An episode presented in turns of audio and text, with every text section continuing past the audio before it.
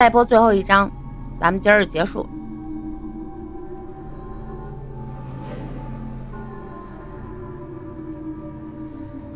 江松林对他讲了事情的经过。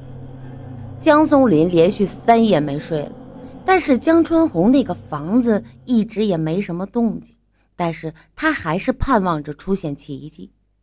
这一夜。他依然没睡，注意着江春红房间的动静。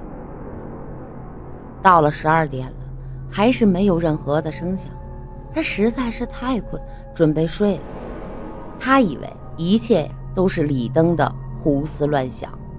睡前，他想到江春红的房间看一看，就披衣走了出去，打开了女儿的门，里面黑乎乎的，什么都看不见。他凑近女儿的床，发现上面只有一张被子，那个在上面躺了几年的人居然不见了。他傻了，站了半天不知怎么办才好。终于，他小心翼翼地退出了女儿的房间，来到自己的卧室。妻子睡着。他也没有惊动他，就睁着眼睛等女儿回来。他的心跳得厉害，有惊喜，有恐惧，一直到天亮的时候也没有看见女儿回来。他失踪了。江松林又来到了女儿的房间，看了一看，大吃一惊，女儿。端端正正的躺在床上，姿势跟昨晚的一模一样。难道这是半夜自己看错了？他什么都没说，悄悄地退出来，给李登打电话。李登说：“伯父，你等我，我立即就赶过来。”李登请假，又风尘仆仆地来到了杨树县。他没有到江春红的家，而是把他的父母都约了出来。三个人在一家茶馆见了面。李登说：“ 你们别怕，今夜你们睡觉，我来守夜。我一定弄清这是怎么回事。”江春红的母亲眼里突然有几分怀疑：“李登啊，你为什么这么关注春红的事儿？”李登想了想。终于用最简洁的方式讲述了事情的始末。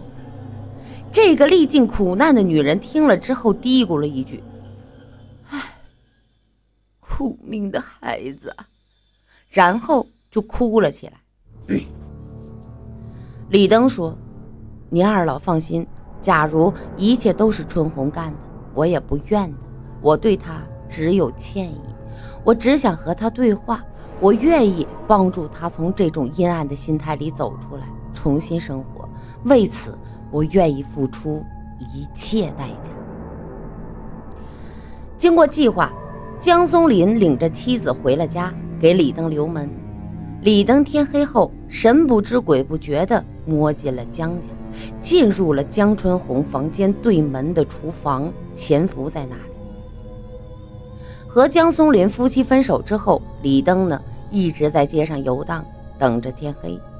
天黑之后，他来到了江家门口，轻轻摸进了他家的门，闪身进了厨房。这天夜里没有月亮，他蹲在厨房门后，从门从这个门缝死死地盯着江春红的房门。那房门像恐怖面具，挡着一张真实的脸。夜。静得像一具死尸，他知道江松林夫妻都没睡。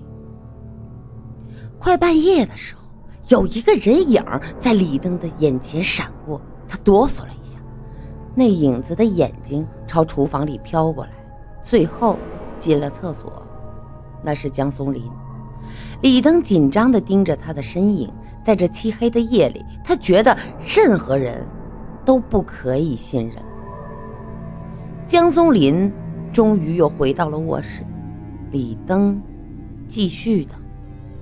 时间一秒一秒的过去，终于他看见江春红那扇门无声无息的开了，一个人影慢慢的飘出来，像梦一样，一点声音都没有。李登气儿都不会喘，死死的盯着他。他在小客厅里无声的转了转，最后，他来到墙上挂的那面镜子前。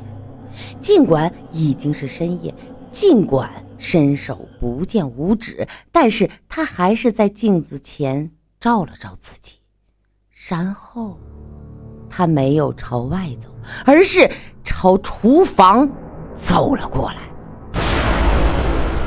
李登的头发都竖起来了，他看见了自己，他对这一切都了如指掌，还是他想在出门之前？找点吃的。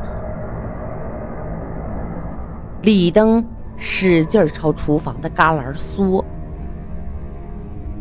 江春红一步步的走进了厨房，正对着黑暗中李登的脸停了下来，像瞎子一样竖着耳朵。突然，他笑了起来，那声音毛骨悚然。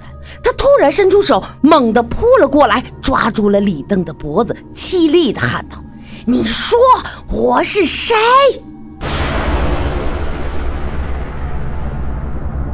他这一扑，用尽了生命中全部的力气。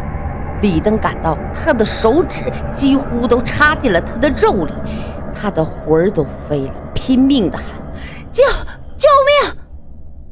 这时。江春红像耗尽了所有能量一样，双手慢慢的放开李登，软软的靠在李登身上，一点点的滑下去，滑下去。他父母跑过来的时候，江春红已经气绝身亡。